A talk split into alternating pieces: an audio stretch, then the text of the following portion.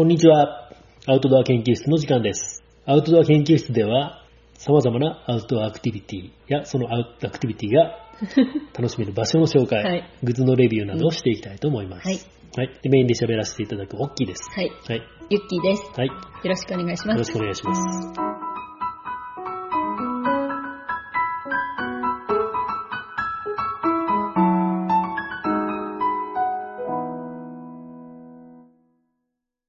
っ、と、今日は第8回うん。になりますね。うん。まあ、7回から間髪入れずにうん。8回。うん。今日はね、えっ、と、渓流釣り、うん。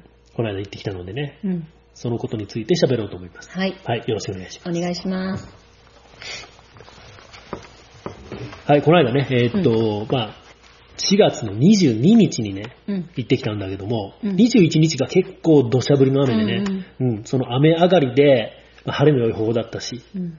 いいんじゃないかということで、友達と予定を合わせて行ってきました。はいユッキーは行けなかったんで、ううんん。行きたかったんだけど。まあ、え友達っていうのが、うんえっ、と、この間、第7回で紹介した、と新流行のね、カヤック、うん。うん。で、カヤックのガイドを一緒にしてくれるうんフォレステラの仲間なんだけども、うんヒロ君。うん。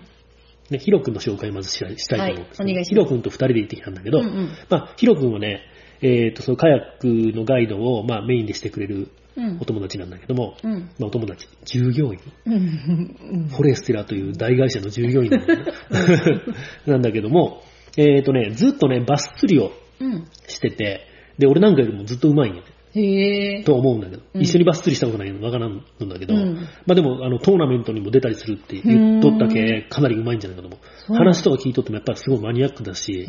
俺みたいななんかにわかじゃなくてさ、結構ね、ガチでやっとる、う。うんん、人だと思うね。うんう。ん。で、まあ、海釣りなんかもちょっと一緒に行ったりもしたし、うん。うん。でね、渓流に関しては、うん。まあ、今年はやりたいねっていうふうにちょっと前から言っとって、うんで、俺よりもちょっと行動が早くてさ、うん。あの、帝釈川の観察も先に買ってさ、うん。、で、えっ、と、竿もね、うん。こうガマカツのうんいいやつを買って、うん。まあ餌釣りをするっつって、うん。うん。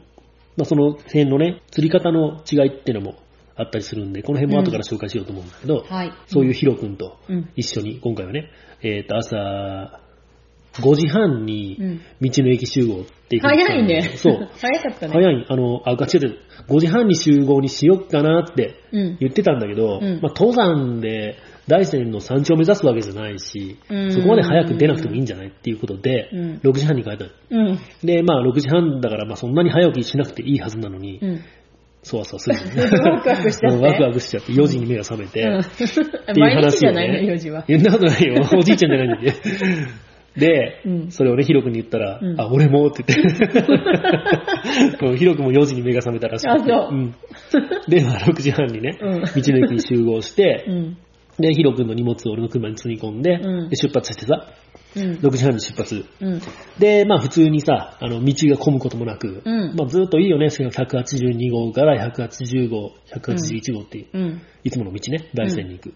に行って、でね、えーっとね、場所を知らんかったのよ。大山滝ってのがある仮設川に行きましょう。うん。っていうことにはしてたんだけど、うんまあ実際にさ、その、そこで釣りをしたこともないし、うんどういうとこに車止めてどういうふうに掃除をしていくのがいいのかっていうのも全然まあ情報、誰からも聞いてない、まあネットの情報だけを頼りにうん行く感じでさ、うん。で、まあ、場所としては、うんあのーよく、バックカントリーでさ、うん。行ってた、烏河川とか、うん。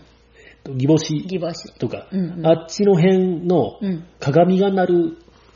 スキー場っていうとこからいつもね、スタートするじゃ。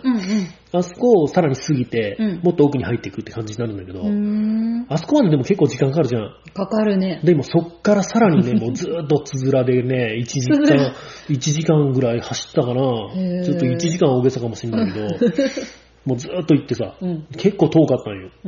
結構遠くって、まあ、えっ、と、どっか到着したのがね、うん。なんかキャンプ場。へえ。うん、なんかキャンプ場に到着して、で、うんそこで、そこから先は車行っちゃダメですよって書いてあるんで、うんで、車止めて、うん。で、こっち行ったら大山岳だよって書いてあるところを、うんまあ歩いて行ったんだけど、うん。で、まあ、山道なのよ、基本的に。うん。で、もう川沿いの山道なんだけど、途中から、ダーッと、そう、すっごい急な階段を、うん。あの、川沿いに向かって降りていく感じ。そうなん。階段があったんや。うん、階段があった。うん。でね、まあそこら辺から適当にこう、川沿いにうん。入って、うんで、そこからじゃあ釣り上がりましょう。うん。って形になったんだけど、うん。でね、釣りを始める、あそのタイミングで、うん。持ってったウェーダーに履き替えて、うん履き替えてとか履いて、うん。で、まあ、川に入ってうん釣りを始めるんだけど、うん。ここでね、ちょっと釣り方についてうん。のね、えーっと、違いをね、うん説明します。はいオッキーはね、うん。まあ、ルアー釣りうん。が好きなので、うんえーっとね、ルアー釣りのしかも、うん。あの、スピニングリールが嫌いっていうね、うん。うん。スピニングリールってわかる？普通にね、巻くるくる、リールは全部くるくる巻くけども、こあのね、なんて言ったらいいかな。普通に、普通の人が使うリール。う、あのこうカチャンっていうの外して、シューンって投げてカチャンってそうそうそう、あの。ベールって言ってね、なんか針金のさ、うんうんうん曲がった半円状のやつ、あれを顔返して投げるうんっていう普通のリールが大嫌いなの。うん。大嫌いなんだ。大嫌いなんあれがもう嫌いで嫌いで。うん。まあ一応持ってはおるけども、うんまあ使いたくない、なるべくね。うんだから最近はね、流行ってるから、ちょっとまあ、いろいろいい道具も出てきてね、ベイトフィネスって言ってさ、うん。あの、そうじゃないリール、かっこいいリールね、かっこいい方のリール。うん。あれをね、本当はね、その、あんまりちっちゃいルアーとかが投げにくいから、うん今まではね、そういうちっちゃいルアーを使わなきゃいけないような、例えばメバル釣りとか、うんこういうね、渓流釣りとかには、まあ、うん使う人少なかったん。だけど、すごいね、最近は、えっ、と、道具も進化してきてう、ん。うん、これがやりやすいようなうん道具もたくさん出てきてね。うん。で、俺が使ってるのは、まあ、えっ、と、レボ LT6 って言って、うん。アブガルシアっていうね、うん。釣り具屋さんのうん。ベイトフィネスリールうん。っていうね、うん。ええやつ。ええやつって言ってもそんなね、値段はね、高くないの。うん。だけどね、すごい使いやすくて、うん。気に入って使ってんだけど、うんそれと、今回買ったトラウティンマーキスって言って、またこうたん？こううんそうよ、あの、竿だけどね、ああの、短くなるやつね。テレスコピックの竿ってうん。言って、テレスコピックっていうのは、あの、振り出しって言うんだけど、うん。なんつうの？テュテュテュって伸ばす。あの、何？警棒タイプってこと？そうそう、あの、黒板をね、あの、ここですよっていう差し棒みたいな、うんあんな感じで伸ばしてって使うそうなんだけど、ああいうタイプをね、買ったのがね、実は初めてで、へ。いつもね、そう、2本釣りとか、うん。まあ、なんだったら1本でもう短くならないやつとか、うん。そういう、まあ、ルアーロッドばっかし買ってたんだけど、うんまあテレスコピックの竿を初めて買ってね、う。うんん、まあ、すっごい短くなるけ、うん。ザックにももう入れようと思ったら入れれるぐらい。うん。何センチぐらいかな ?50 センチないぐらいね。うーん、そうだね。ね。うん。あんだけ短くなったらね、すごいうんもう、あの、便利。うん。うん。で、買ったから、それをまあ使ってね。うん。まあ言うて伸ばしてもね、4フィート台って言ってあんまり長くないんだよ。4もうあのフィート普通に、えーっと、持って、うん。竿先に手が届くぐらい。あ先っちょに？うんへそういえう。すごい短い竿なのね。だからこういう、えーっと、源流域うん。って言って、すごい狭いうん。とこでも、うん。木にぶつかったりせずに竿が振りやすいっうん。ていうメリットがあるんだけど、まあその代わりね、あんまり飛距離が出ない。うん。うん。っていうね、うんものを使っています。はい。でね、えーっと、糸が3ポンドのフロロ。うん。まああんまり太くはない。うん。まあ、ベイトって言ったら普通太い糸がね、うん。負けてうん釣りができるっていうのがメリットなんだけども、まあでも、まあ、やや細めのもの。うん。でで、えっ、と、使うルアーが、まあ、ミノーとか、うん。ミノーってわかる？わからん。魚の形をしてて、うん。で、ベロがついてて、ああ、プラスチックそう、プラスチックの、透明の。そうそうそう、うん透明のベロがついてて、普通に巻いただけで、キュッキュッキュッキュッって首を振って泳いでくれるやつね。うんうんとか、スプーン。うん。スプーンってわかる？わかった。口になってるやつ。先っちょ。違う。スプーンはほんまにスプーン。え？あの、カレーとか食べるスプーンあるじゃん。うん。あれのカレーをすくうところだけを取ったみたいな感じ。そこに糸をつけて、針をつけてっていう感じ。へえ、丸いってこと？丸かったり、長細かったり、え。いろんな。形はいろんな大きさあるんだけどね。とか、スピナーっていうやつね。うん。スピナーっていうのはね、もうちょっとなんか、毛針にうん。ちょっとした、こう、金属のかけらみたいなイカ用みたいなやつ？違う。まあそういうね、えっ、と、いろんなのルアーを使うんだけど、まあ、これはね、ベイトフィネスの、まあ、最近のすごいところっていうのはね、うんあの、2グラムぐらいまで余裕で投げれる。うーん。もう3グラムもあれば結構飛ぶし。う。うんん。だから1.2グラムとか1.3グラムとかそういうね、えっ、と、ちっちゃいスピーナーとかスプーンとかになるとちょっと厳しいんだけど、うんまあ2グラムぐらい投げれたらね、全然釣りはできるし、うん楽しかった。これもね、えっ、と、まあ釣れなくても楽しいっていうのはね、ベイトリールのいいところ。うんおすすめです。はいうんでね、ヒロ君は、うん。なんか、えーっと、あれだ、知っとる？何？まとまったお金が入ったらしくって。なんで？なんでかっていうのは、昨日の新聞見たらわかるんだけあ、どお、金もらえんの？うん。へぇそれでね、それでまあ釣り道具をいもうたたんまり買ったっつって言ってた。そそれでね、ガマカツのさ、いい竿を買ったらしくって。ー。へうん。で、それでまあ餌釣りなんだけど、で、まあ餌釣りはね、今度は、うんえーっと、なんか目印をね、うんリボンみたいなのを2、3個つけてて、ー。うん。で、そこに、まあ、うんと、ガン玉、紙つぶしの重りね、うんううんん。と、ちっちゃい針つけて、うんで。そこにまあ、ブドウ虫とか、ミミズとか、うんイクラとかをその日は用意してたらしくてね。うんいくらうん。うんイクラの塩漬けみたいなのをね、持ってって、で、それをまあ、針につけて、う釣るんだってーん。こんなさじゃんね。そうよ。イワナとかって言ったらもうね、鮭と同じ仲間だから、うん共食いなの。へぇでもまあ、バカじゃけど、その気づかないよね。自分たちのだって柄した子供、俺もだってさ、ヤマメ釣れたけど、うん。ミノの柄さ、ヤマメカラー見えてない。横っちょにパーマークついてて、うんめっちゃヤマメにそっくりな柄のミノでうんヤマメ釣れたけどね。ううんんっていうね、あの、やつらなんよ。うんそういうババスでもさ、うんバス用のルアーでバスカラーもあるけどね。ううんん。あんまりね、関係ないよ、あいつら。そうなんうん。自分の子でも食うんじゃない？かわかあ、まあ、だってメダカも赤ちゃん食べるもんね。そうそうそう、そんな感じなのね。うんっていうね、二人で、まあ、全然違うタイプの釣りを。本当だね。したんだけど聞いたら全然違うね。うん。でね、えーっと、まあ、そこから遡上していくんだけど、川幅がね、だいたい3メーター前後ぐらいかな。うんまあ、すごいちっちゃいよね。細いところになるともっと細くなるし、うん。ほで、流んまやれが結構やっぱね、うん。あるよ。へうえん。結構、あれ？ぐーっと押される感じ。うん、あの、ちょっと渡るときには気をつけんとこけるぐらい。ううんん。あんまり深さは、深さも深いところから浅いところからあるし、うん。で、まあ、ウェーダーを、ウェーダーっていうのがさ、あの、うん。長靴が腰まであるようなやつね。うんうんううん。あれを履いてるからって腰まで入るのはダメなのね。もうやられちゃう。危ない、危ない、うん。うん。あれ履いてても、やっぱり入っていいのは膝下ぐらいまで。うん。うん。あんまり深くなると、やっぱり押し流されて、うん転倒する。うん転倒すると、こう、中にザブザブって水が入ると、もう大変、そうねう。ん、なことになるから。海なんかだったらね、それで溺れたりするし。ううんん。で危険だ。あの、海なんかでウェーディングするときは、必ずこう、浮力のあるジャケット着ましょうって言うんだけど、うんなんでか知らんけどね、渓流釣りは金のんやん、浮力帯のジャケットを。う。うんん。なんでじゃろうね。わからんもんだけど。うんでね、えーっと、そうやってまあ、掃除をしていく。まあ、だいたい10時ぐらいから釣り始めたんかな多分。うん。結構、押したんだね。そうそう、だって9時ぐらいに着いたとして、で、そこからまた、その、川沿いに出るまでにね、うん30分ぐらい歩いたかな。うんうんで、まあ、うん、準備してうん、釣り始めて、うんで、まあ、ヒロ君がね、先行して釣り始めたんだけど、うん。餌をさ、うんいろんな石の間とか、うん白波立っとるとことかに落として流す。うん。おらんかったら次のとこ落として流す。うんっていうのを繰り返しながら、うんどんどんどんどん掃除をしていくんだけど、うん。これがね、ヒロ君が早いんえーどういうこと？あんまりこうね、あの、じっくりじっくりやらん。まあでもみんなそうなんだと思うんだけどね、うんあの、ここにおらんかったらもう次、おらんかったら次っていう風に、うんどんどんどんどん打っていってん、どんどんどんどん行くんね。うん。で、俺はね、意外とね、まあ、遅かったんよね。うんヒロ君がすぐ見えんようになった。なんで遅かったんかって考えるんだけど、キャスティングがうまくないんで。キャスティングって何？キャスティングって投げること。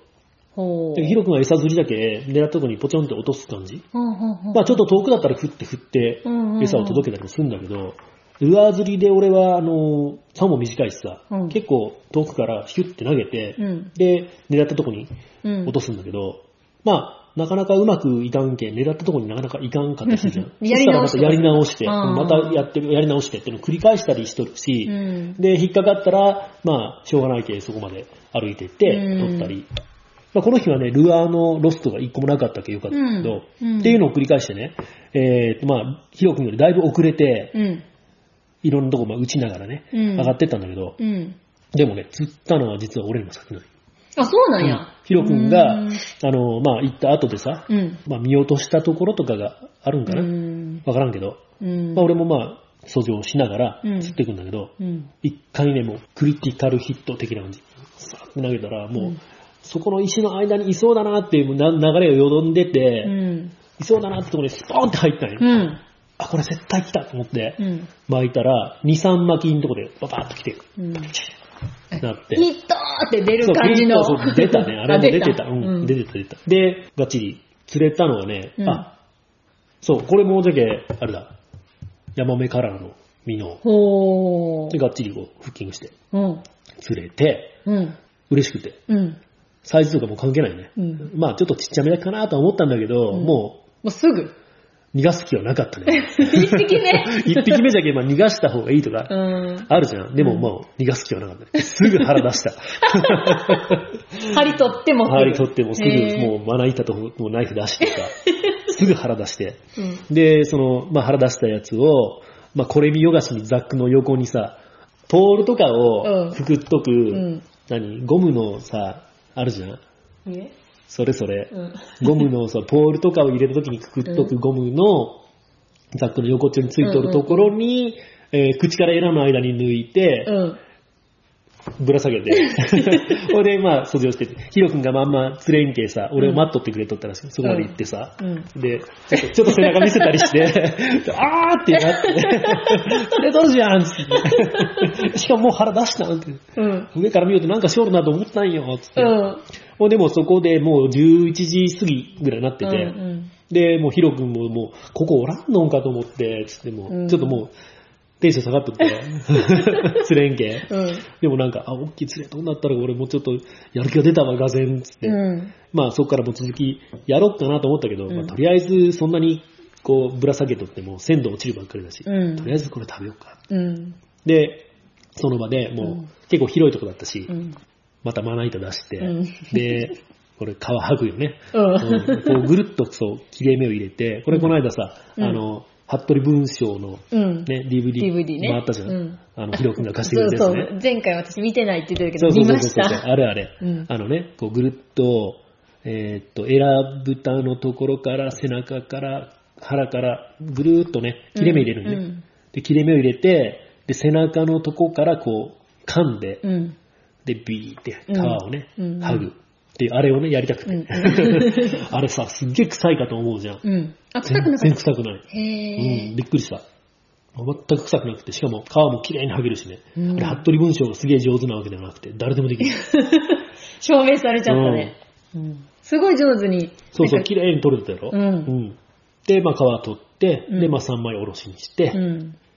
食べたね。美味しかった、これが。うんほんまにね、臭くなくって、うんで、身もね、もう程よく甘甘みがあって、うんで、コリコリしてて。へぇ美味しいな。もうね、絶品だった。これほんまに、あの、渓流釣りをする人の、うん特権だとかまあ、渓流釣りってしかも源流釣りをね、うん。上流域の岩名でしかできないっていうね、うんいうね。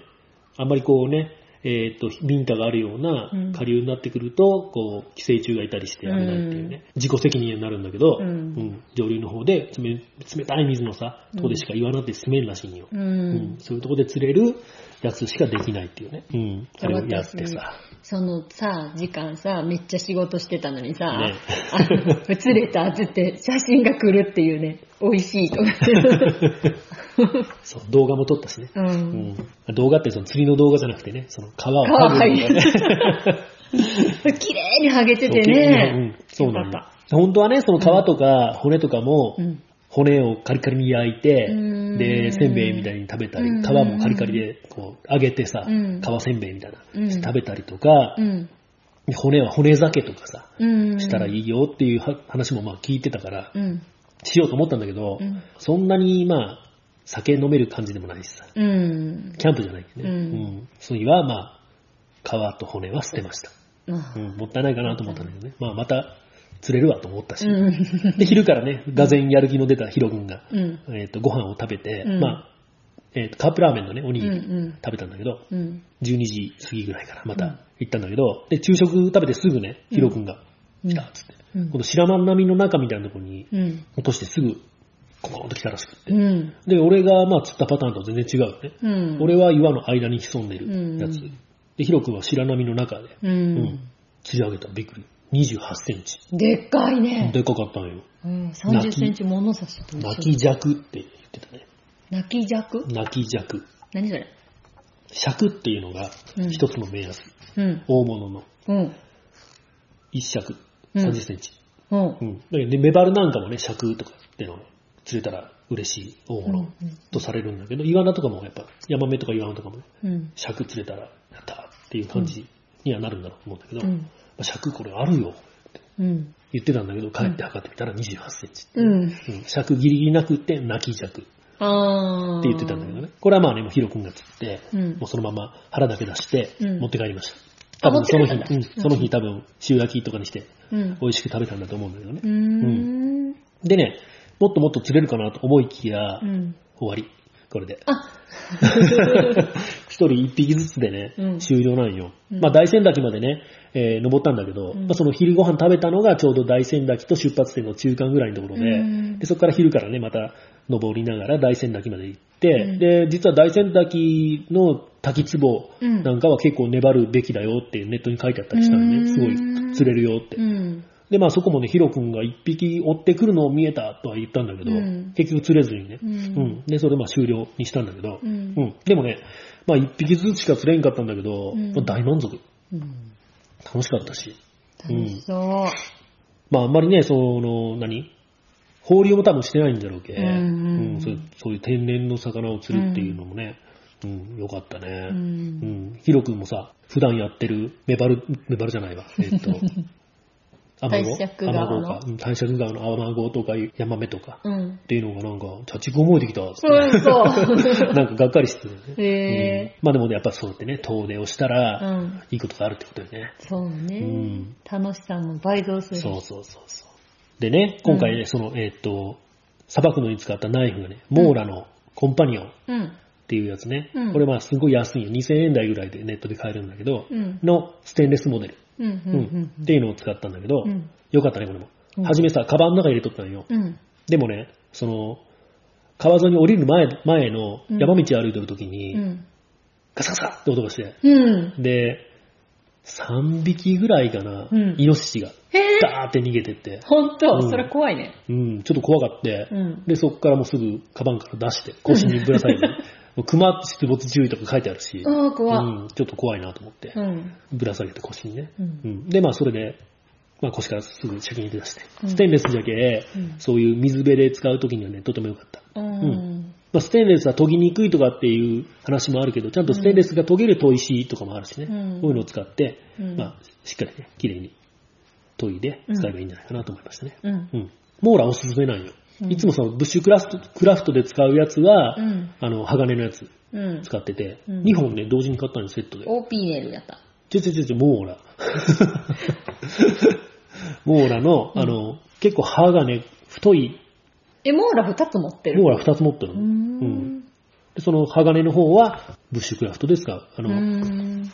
カンカンカンカン、薪を作るときにさうん、バドニングとかしたりするのに使うやつと、うん。あとこうやって水辺で使うようにうん、ステンレスのやつね、うん。うんも使ってます。うん。両方ともおすすめですね。うん。安いのがいいよね、何よりね。そうよね。まあ、ナイフとかもこだわったらさ、かっこいいやつで、まあ、うん何万もするやつあるじゃん。うんああいうのも欲しいなとは思うけど、うんでも結局やっぱりね、ナイフとかって、そんなにこうナイフに気を使ってナイフ様みたいな感じで使うのも、そういう道具じゃないかなとも思うし、うん。そうやって気を使わなきゃいけないぐらいだったら安物買っとこう。うん。っていう風なタイプの道具もあるよね。うん。うん、高いものを買ってっていうタイプの道具と、うん安物をこう、荒く使い倒すっていうタイプの道具とは、やっぱり区別して、うん自分の中でね、ううんん買い物すべきだなとうん思いますね。うんう。ん。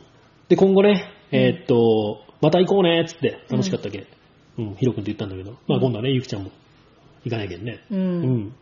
あとね、他にも、誘ってよって言った。誘われてないよ。そうそうそうそう。誘ったしっていうね。う。仲間もいるし、うんみんなでまた行きたいなと思うね、うん今度はね、夏になったら今度は、そのウェーダーじゃなくって、うん沢登りのね、うん服装とかで行ったらいいなと思うし、まあ水冷たいけどね。うーん。で、今度はね、その夏になったら今度は、ヒロ君がさ、やっぱうん釣り詳しいし、うん。今の時期は何食べるっていうのはやっぱりそういう魚もね、あるらしくへてー、そんな春は詳しいんだね。うん、春はなやっぱ調べとるんだと思うよ、すごい。うん春はね、なんか本当はその石の裏についとる、なんか川虫みたいなのじゃん。うんうん。あんなのをよく食べるらしいんよ。だからう、ん餌もそういうのを用意したらいいらしかったんだけど、そのうん石の裏はぐって取って集めるのがめんどくさいって嫌なんってうん。言おったんだけど、夏になったら今度はね、カゲロウとかさ。ああいう虫をね、食べ出すんだって。だからそういう虫を食べるようになってきたら今度ケバリの出番だっつって。へケバリを使ってやるうん天から。ーうんうん。これをね、あの、やりたいやりたいって言って。うんうん。俺もやりたいんだけどね。うんうんあの私もやりたい文章さんがやってそうそう、たんでね文章さんやってたやつ。うん日本古来のね、うんうんえっとフライフィッシングっていう感じ。まあ、リールを使わないタイプのね、フライフィッシング。うん。あれをね、夏になったら今度はみんなでうん。やりましょうって言ってね。うん。あんなもね、いや、あの道具も安いのもあるしね。うんう。ん。だって糸さえあったらそそうそうそうそう。リールがいらんっていうのがね、やっぱり、うんあの、道具安く済むうん。原因になる。原因？うん。あと、こう、毛針なんかもね、あの、フライフィッシングの人は毛針をこだわって自分で巻いたりとか何種類も用意したりするけどうん、天からはね、もうほんまに、ありゃいいみたいな。うんあんまり毛針にもこだわらないらしくって。うん。そういうのもいいところね。うん。で、今度夏はね、うん。キャンプしようって言って。うん。キャンプをしたら何がいいかっていうと、うんさっき言った皮とか骨とかをね、ちゃんとこう火で調理ができること。うん。皮は揚げてせんべいにしたり、うん。骨とかもこう焼き殻して、うん。日本酒につけて飲むやつね。ううんん。日本酒普段あんま飲まんけど、そういうのは美味しそうよね。うん骨せんべいとかねう。ん。うん。っていうのをね、うん。やろうかなとうん。思ってますね。はい。うん。これもね、またラジオでうん。喋りたいね。今度はヒロ君もね、実は今日もそうなんよね。出演したいって言ってたんだけど、うん仕事の都合でね、うん来れなくって。う。うんん。だから今度またね、こういう釣り関係、釣りとかキャンプ関係のね、うん。話をするときにはゲスト出うん演してもらいたいよね。はい。うん。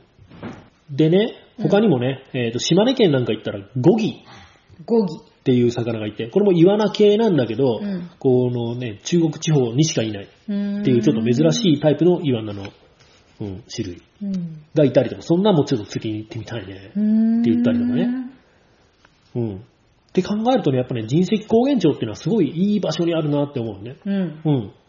もう瀬戸内海も近いし、うんうん日本海大山とかもね、うん。まあ、具体的な時間を見たら瀬戸内海まで行こう思ったら、まあ1時間半で行けるよね。そうね。え、瀬戸内海のどまあ、どこかにもよるけど、うんまあ、福山港とかでいいんだったら、ほんま1時間かからんぐらいかもしれないうんね。うん。尾道とかまでも1時間ちょいぐらいうん。行けたりするしね。うん。うん。尾道って思い出したけど、またチャリンコ乗らなきゃいけないしね。そう。忙しいね。忙しい。わ。で、日本海なんかもね、大山とか日本海なんかもまあ2時間ちょいうん。ぐらいあれば行けると。うんいいとこにあるよね。いい場所にある。で、その島根県なんかも、うん。ゴギ釣りに島根県行こうぜって言うんだったら、あれがあるんよね。尾道松江道が。新しくできた。無料高速。まあ島根のね、水戸屋ってところまでは無料だから、うん。それを使っていったら、これも近い。うん。うん。まあ、宍道湖もあったりとか、うんあと、ね、日本海、浜田の方とか、増田の方とか、あっちの方もね、うん足を伸ばそうと思ったらいけるしさ、うんいいとこだね。うん。うんいいとこだう。ん。こういうね、いろんなね、えーっと、遊びをまたね、うん。やっていきましょうね。はい。はい。えーっと、本日は以上かな。はい。うん。全部喋ったっけな？う。うんん。フィッシングベスト欲しくなってね。うん。やっぱね、そうそう、ザッックに入れとったら、そのナイフの剣ね。うんザックに入れとったら、そのザックをまた下ろして、これを出してっていうのがさ、うん川の中におったらザックを下ろす場所もないしさ、うん。まあその川幅そんなないけ、すぐ岸に寄って出しゃいいんだけどね。うんフィッシングベストだったらさ、いっぱいポケットついてるやつよねそうそうそうそう、うんあの、おっちゃんが着るやつね。うん。うん。まあ、おっちゃんが、これ、おっちゃんが釣りの時着るやつじゃんって、街で若い子らが言っとるのをテレビで見たけど、おっちゃんが釣りの時着るやつ、おっちゃんが釣りの時着りゃいいじゃんっていう話よね。うんそう。街歩いとったらどうかと思うけど、でも最近流行っとるらしいよ。そうえ、私ね、中学の時流行ってたよ。あ、ほんと？ファッションで着てたよ。あ、ほうなん。うん。またそれが最近流行っとるってことか。うんだからそのね、最近こういうフィッシングベストみたいなアウトドア系のベストが流行ってますけど、どう思いますかっていうインタビューだったの。俺が見たからえ、これおっちゃんが釣りの時着るやつじゃんって若い女の子が言おったけど、うんそうですよっていうね。うん釣り、釣りの時着るやつだから釣りの時着るために買おうかなと思って、うん今、うん、いろい？ろネットで見てる。ー。うんうん。買います、多分。うんあ背中にね、ちょっと大きいポケットあって、うんいろんなね、うんでっかいものも入るし、うんルアーとかもいっぱい入るしさ、うんいいよね、いいうねん。チョコバーとかも入るし。チョコバー好きよね。なんかいろんな柄はあるのかな昔はなんかほら、一色もんの黒とか、黄土色とか。あ柄というかね、俺が今ね、いろいろ見てて思ったのが、うんやっぱりね、ガチのフィッシングベストは、うん。さすがにちょっとかっこ悪いけ、うん。どうかなと思って、うんいろいろ見てて今欲しいって思ったのが、うん。ハンティングベストってやつ。がちょっとね、おしゃれでかっこいいのがあってね。うん。カモフラ？カモフラじゃないよ。カモフラとかは俺あんま好きじゃないんよ。あ、そうなん？うん。持ってんのに、いろいえカモフラなんか持ってるっけ？帽子とかもカモフラじゃん。あ、そうね、あの、一点、ワンポイントみたいなのはいいんだけど、うんちょっとでっかい面積にななるものがカモフラになると嫌なんよ、一気に。あの、うんうん、軍人みたいな。うん軍人みたいな人おるじゃん、たまに。いるねなんでその上カモフラ着とんのに下もカモフラ合わせてきたみたいな人おるじゃん。うん。うん、いるいるああいう。人はちょっとどうかと思うけど、うんあ、どうかと思うと言っちゃいけんね。うん、いろいろいや、そういうね、うん好きな人そういうもいるやろね、うんまあそういう人はまあ、うん、こだわりがあってこだわりが、そうしてはる。俺はちょっと違うから、う。うんん。一まあ物ね一点、うん一点物だったらいいんだけど、うんうんで、そのね、フィッシングベストじゃなくて、ハンティングベストっうん。ていうのはちょっとね、なんか、あの、タイトな感じで、うん。ポッケットもそんなに待ちがなくってみたいな。うん。かっこいい入らん、いろいろ。いろいろ入らん、その代わりいろいろ入らんけど、う。うんん、まあそのファッションとのバランスみたいなのかな。難しいな。うんうん。かっこいいの実用性を選ぶか。っていうのも欲しくなったりして、う。うんん。なんか買い物またいっぱい。そうね。うん。アウトドアはね、うん。お金かかるね。かけよう、もう、かけまん思ったらかからんだけどね。う。うんん。まあそういうね、グッズレビューなんかにもまたね、使えたりするしね。はい。はい。っていう感じかな。うん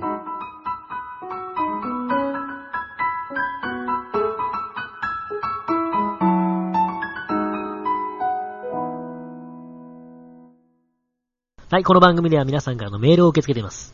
えっ、と、今回の内容についてのご感想とか、取り上げてほしいテーマとか、あとはおすすめのアウトドアアクティビティっていうものがありましたら、えー、どんどんメールで送っていただければね、ご紹介させていただこうと思います。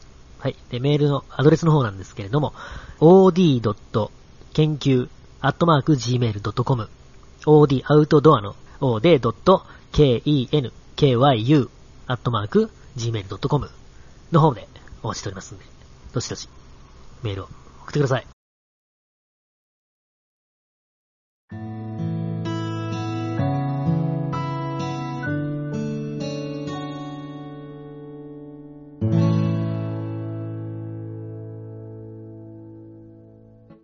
はい、エンディングのコーナーです。はい。今日は何？ゆきちゃんが、なんか、ユッキーがなんか喋るのかな？そうそう。うんあのね、昨日うね、ん。あの、献血に行ったんですよ。はい。俺、献血したことないわ。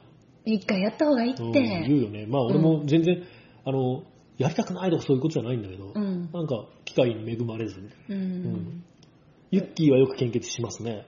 えっとね、でもね、うんもうね、5年ぐらいしてないんよあ、。そうなん。うんあ、そんなにしてなかった？うん。なんか、ジョアとかもあれるんだよ。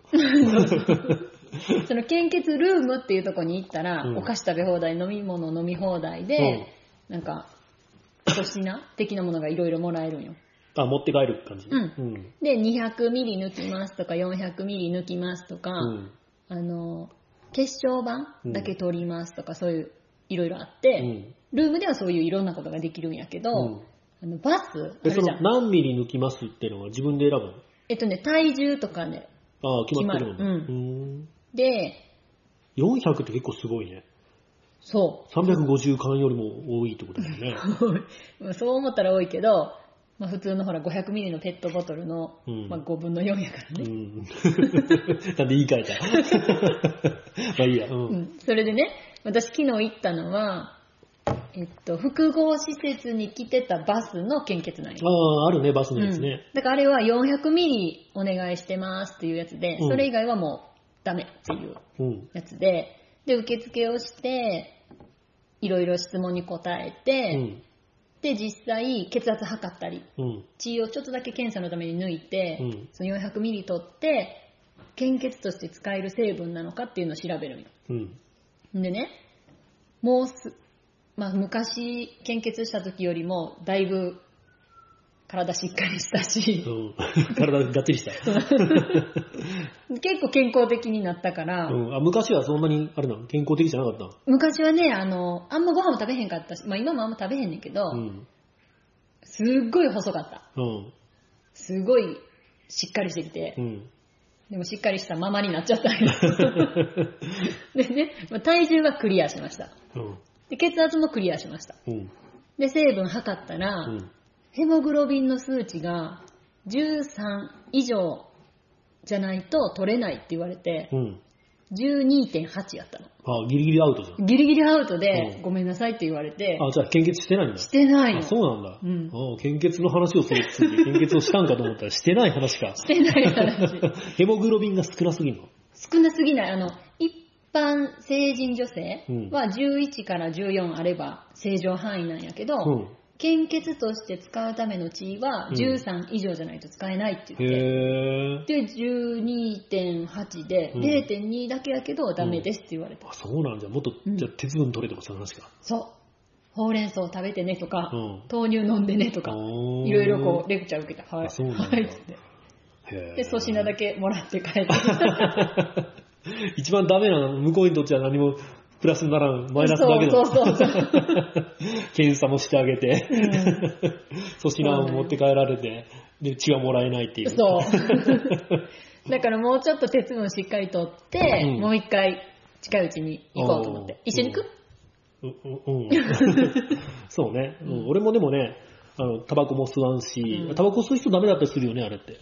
いやー、そ別んなに項目はなかったけど、うん。でもやっぱ酸素濃度は少ないよね。はあ、はあはあ。うんまあ、健康ではあると思うけん。うんうん。ぜひ、取ってもらいたいね。あ、でもアルコールちょっと取りすぎなんじゃない？関係あるの？うーん、血糖値血とか。中アルコール濃度みたいな。でそんなん血中にアルコールがあったら多分車も運転しちゃダメだよ。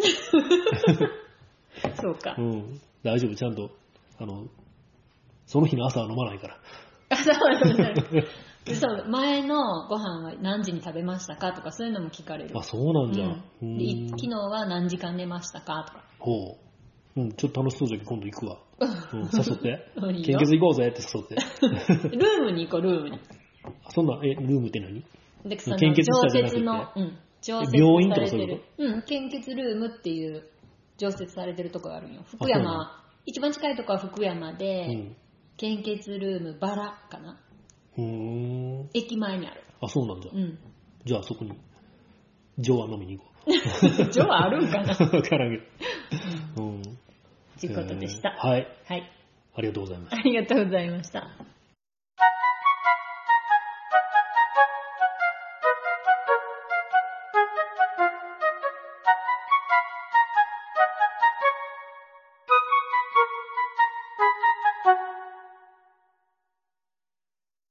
はい、えっ、と、アウトドア研究室第8回、経理釣りでね、お送りしたんですけれども、今回もね、えー星の小山森林公園からうん。お届けしましたけども、はい。星の小山森林公園のね、えー桜も終わって、で、その後梅もね、梅の花も、梅じゃない、桃だ。うんうん桃の桃の花もね、うんあの、ちょっと桜よりピンクが強くて綺麗ですよね。うん。もう終わって、うん。これからツツジがね、今ちょっとつぼみがちょっと色つき始めて、うんうん。綺麗に咲くぐらいかなっていう感じでね。うんうん。まあいろんな花がね、東海光咲く系、この時期はすごい綺麗なんだけどね。うんうん新緑もね、うんこう黄緑色がパキッと綺麗でね、うん。いいよね。うんで、そういうそういう時期でうん、これからゴールデンウィークに入るんだけど、うん。キャンプのお客さんもね、うんたくさんも予約が入って、うんうんこれからアウトドアを楽しむのにうん、ちょうどね、暖かくなってきて、うんいいシーズンにうん。入ってきますけども、うんフォレステラとしてもね、うんえーカヤック、新流行のカヤックとか、うん。ツリーイング、うんこんなのもね、えー予約をね、うん。ぼちぼちいただいてますね。はいうん。まだまだ募集中っていう感じかな。うん募集してますえーっと、なんだっけ、フォレステラススペース。アソビューか。うんアソビューっていうね、えーそういうアクティビティ予約サイトうん。から、えー予約ができるとうん。いうことでね、うん。うんこちらもうん。どしどしうん。募集中、はい。うん、しっかりね、うん、みんなに楽しんでほしいなと思いますね。うん。うん。っていう感じでね、えっ、と、次回は今度は5月のゴールデンウィーク明けぐらいから、うん。うん、5月の終わりぐらいまでの間にうん、またね、えー第9回、うん。内容は見て、見て。うん、アップできたらなと思いますね。はいはい。ではまた次回はい。お会いしましょう。はい。さようなら。さようなら。